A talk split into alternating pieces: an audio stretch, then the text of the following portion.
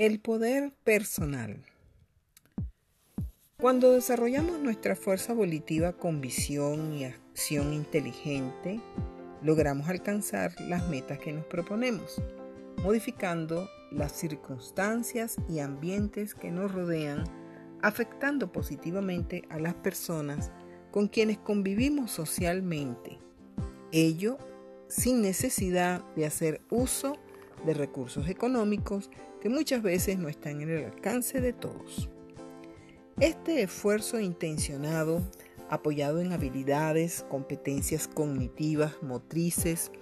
o ejecutivas del cerebro, aunada a la fuerza del corazón emocional,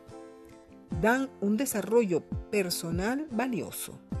donde lo espiritual marca pauta y muy especialmente siendo buenas personas,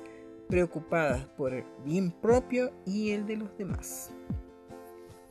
No obstante, existen personas favorecidas económicamente, bien sea por su trabajo, por una herencia o por acciones fraudulentas, etc., acostumbradas a obtener todo a base del dinero y donde se esfuerzan poco para desarrollar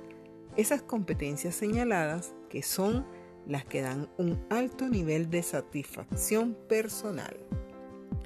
No se trata de tener o no dinero, se trata de dar lo mejor de sí, de ser conscientes del poder personal que se posee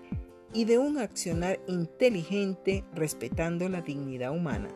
siendo tolerantes, comprometidos, generosos, compasivos, educativos y competitivos consigo mismo, rebasando los límites que creemos tener,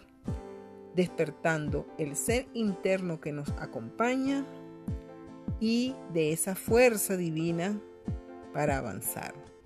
tomar decisiones y superar las crisis emocionales que nos inundan.